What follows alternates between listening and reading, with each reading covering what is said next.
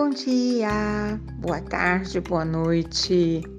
Que seu dia seja de paz, que seu dia seja de amor, que seu dia seja de riso também, né? Ai, adoro quando alguém me faz rir. Principalmente quando eu não estou imaginando que eu, que eu rirei. Muito legal, né? Ontem, algumas coisas me fizeram voltar no tempo e lembrar que quando um jovem mancebo, como diria meu avô, se apresentava na casa dos pais da, da futura noiva, quando ele ia fazer o pedido oficial, meu Deus, isso é uma coisa muito antiga. Geralmente o pai perguntava: O que, que você faz da vida?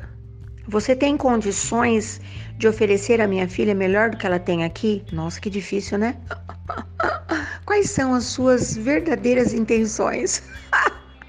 Eu acho que os pais faziam um curso porque todos eles perguntavam a mesma coisa. Deixava o coitadinho do candidato assim.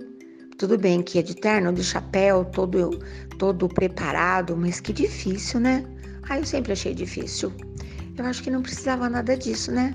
A própria vida e as nossas atitudes vão comprovando algo, né? De repente eu digo que as minhas intenções são A e depois eu vou lá para o X. Conhece alguma coisa desse tipo? Então, promessa, não gosto de promessa. Não gosto. Decididamente, eu não gosto de nenhum modelo de promessa. Eu gosto de atitude, da, da demonstração clara das coisas. Pode ser por menor que seja. Eu prefiro ainda aquilo pequeno que você faz do que aquilo grande que você promete, né? Mas o que me fez lembrar tudo isso é que geralmente o pai ficava muito preocupado com a profissão do, do do futuro genro, né? Ai, que dó. Se colocava toda a responsabilidade nas costas do, do marido. Que tempo mais louco, né? Hoje não, né? Meio a meio. Os dois têm responsabilidade. Meninas e meninos, meninos e meninos, meninas e meninos. Tanto faz. Tem que ser duas pessoas, 50% para cada um. De tudo, né? de atitude de responsabilidade, de compartilhar, de pagar contas, de ordem da casa. Eu, cabeça pensante. Disso, Lili, penso assim. Então, não tem que alguém assumir um risco uh, sozinho. Não concordo com isso. Aliás, eu nunca concordei. Acho que eu já nasci meio assim, né? Contraditória, reflexiva Ai, que coisa louca. Bom, mas eu geralmente nas minhas entrevistas de noivos, eu entrevisto todos os noivos. Eu converso com todos os, todos, todos, todos, porque eu preciso conhecê-los. Eu preciso saber quem é que eu vou celebrar, com quem eu celebrarei, né?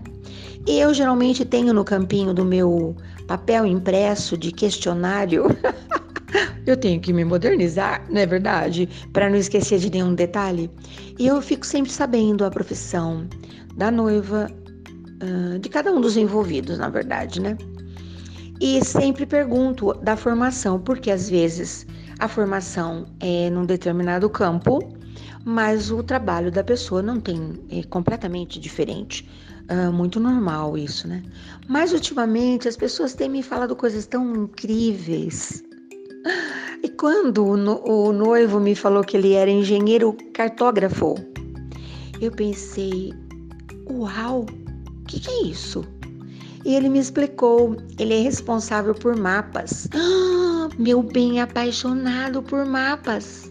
E eu fiquei imaginando como que a pessoa faz, né? Pega uma caixa de canetinha e vai lá na floresta delimitando, marcando, depois tira uma foto. Ai, como eu sou tosca, né? Enfim, o assunto era leve e nós estávamos nos divertindo, e ele explicou que hoje tudo é muito simples. Porque existe um tal de satélite, os drones e as fotos que são tiradas, muitas fotos. E os mapas praticamente nascem nas mãos do cartógrafo. Ai, que delícia, né? E ele apenas tem que delimitar, é, arrumar, ajeitar, sabe assim, editar Fiquei encantada. Nossa, ele sabia tudo sobre, sobre tudo. E eu fiquei ali paralisada. Eu adoro uma prosa boa. Eu adoro uma novidade. Ai, tô tão cansada de notícia batida. Sabe aquele negócio todo dia a pessoa fala a mesma coisa? Adoro um assunto novo, não é? Meu avô dizia assim quando a visita ia embora: hum, essa visita é tão distinta. Quando ele chega, eu já preparo um campo novo, porque eu já sei que vem uma floresta nova. Quando ele vai embora, eu já estou preparado para cuidar, para florescer. Que conversa mais bonita! Que visita mais distinta! Ai, que coisa linda, né? E eu tenho, né, essas visitas distintas que contam coisas. Imagine, ontem eu precisei, eu precisava contar isso para vocês. Lembra que um dia desses eu contei sobre um adestrador de cães que conseguiu fazer com que os cães de uma determinada família, não todos, tá? Apenas uma família convidou o adestrador de cães e ele conseguiu um belíssimo resultado. Contei numa historinha, tá? E eu fiquei encantada e falei para o meu bem na primeira oportunidade. Eu preciso falar para essa pessoa. Eu não sabia quem era, nunca havia uh, me defrontado, me deparado com a presença física do adestrador de cães. E ontem pela manhã estávamos saindo para a lida do dia e ele estava saindo com os cães. Um dos agrados que ele confere aos cães, que são três lindos de viver. Aqui na nossa quadra tem mais de 20 cães que ladram e três agora observadores excelentes. Isso é muito maravilhoso. E eu falei: Bom dia, bom dia. Tadinho, ele levou um susto, né? Como é seu nome? E ele me falou. Falei: Olha, eu preciso te parabenizar e manifestar a nossa admiração o que que você fez? Ele ficou como assim? E você conseguiu transformar esses cães uh, tão aflitos, tão tensos, em cães tão felizes? E ele disse: Eu sou um adestrador de cães. Falei: Eu sei, mas qual é a, a sua técnica? Psicologia canina. Falei: Meu amigo, posso te falar? Você consegue abrir uma exceção e colocar em prática essa tal de psicologia canina para alguns serizinhos que eu conheço. Tadinho, ele ficou tão paralisado, não entendeu nada. E aí meu marido também disse a ele: Nós aqui em casa estamos encantados, porque o seu trabalho é perfeito. E ele ficou todo emocionado. Emocionada fico eu, né? Quando eu vejo alguém fazendo uma coisa tão bonita desse jeito. Então essas profissões que certamente meu avô ia ficar encantado, né? Meu Deus, como é assim? E um dia desse uma pessoa me fala algo cabuloso, né? que ela é, fez especialização, ela é bióloga, tá? Em biologia e tal, e a, a o foco era acalmar, adestrar, pensa nisso, hein? plantas rebeldes. Como assim? Porque existem plantas que não admitem proximidade com outras plantas. Eu falei, você tá brincando? Ela falou, pois é. Ela me contou que a goiabeira é uma dessas plantas, né? Não é por maldade. Como ela, como ela tem instintivamente o desejo. A goiabeira não fala isso para ninguém, tá? Os pesquisadores é que descobriram isso.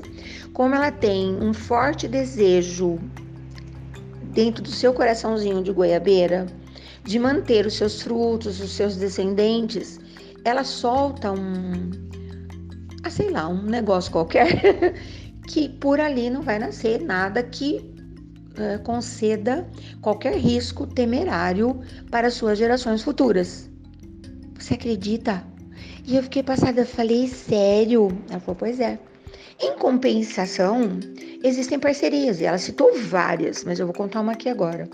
O uh, couve e alho. Quando o cultivador coloca na terra junto com as mudas de couve Hoje em dia, cabuloso, quase ninguém mais faz isso, né? Apesar que tá na moda as hortas domésticas, nas garrafas PET, fica maravilhoso. Tem vários amigos que cultivam. Aqui em casa, ainda na terra, no, no, no canteiro mesmo.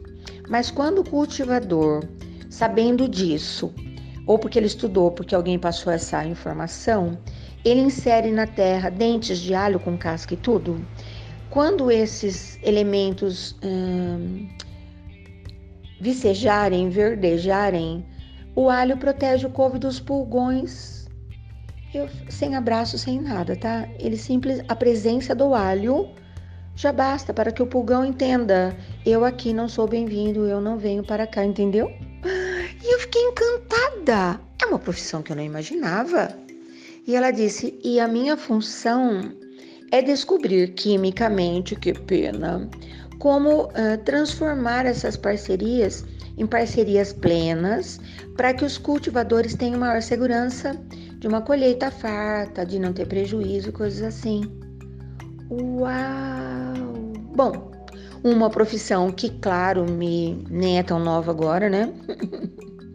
Esse pessoal que atende a gente, que é só uma voz, né? Que chama a gente de senhora, que deixa a gente de ar.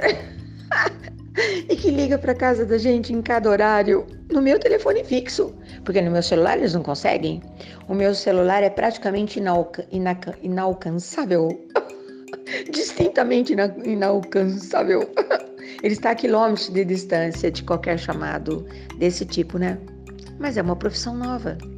Daquela pessoa que trabalha ao lado de muitas pessoas e não tem nenhuma relação com nenhuma das pessoas.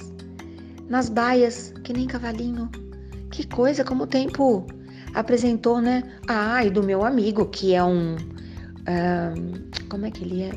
Ele maneja máquinas imensas no plantio e na colheita de cana, milho. Ele é um engenheiro e ele tem a maior alegria, engenheiro agrimensor, mas ele tem a maior alegria de ser um desses pilotos, né, dessas máquinas gigantescas que custam milhões nas usinas, nas fazendas e tal, né? E ele me contou que praticamente ele não precisa fazer nada, porque ele tem uh, um computador de bordo, como se fosse um avião, e ele vai falando para a máquina colher milho, colher a tal altura, babá, tem um mapinha. Oh, eu tô passada. Eu vou parar por aqui, porque são outras muitas profissões que meu avô certamente ficaria encantado ia comentar que distinto esse profissional. Porque no nosso tempo as profissões eram pouquíssimas, né? A maioria nem existe mais. Ai, ai, alfaiate, sapateiro, lavrador. Era isso que eu escutava, né? Dolar. Imagina. Profissão mais honrosa, as mulheres morriam de vergonha. Hoje, quem não gostaria?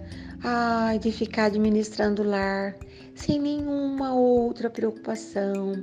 Lavar, passar, polir, limpar, preparar o almoço, jantar, o café da manhã, o café da tarde. Tipo hotel cinco estrelas. Pois é.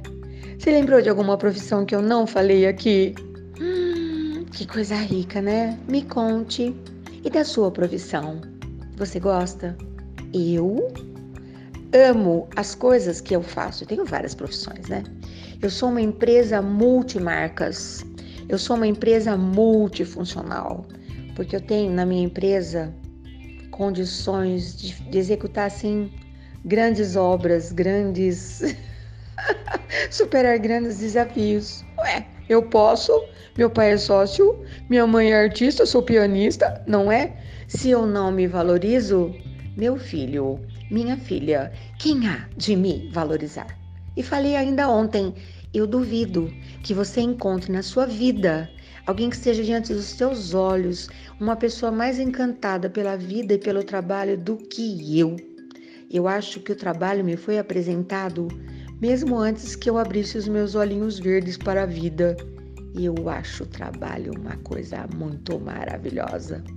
Falei e disse. Ficou claro? E ponto. Pensa nisso que eu tô te falando hoje. Até amanhã, com muito gosto, com muito prazer, com muita alegria. Eu quero tanto estar de volta amanhã.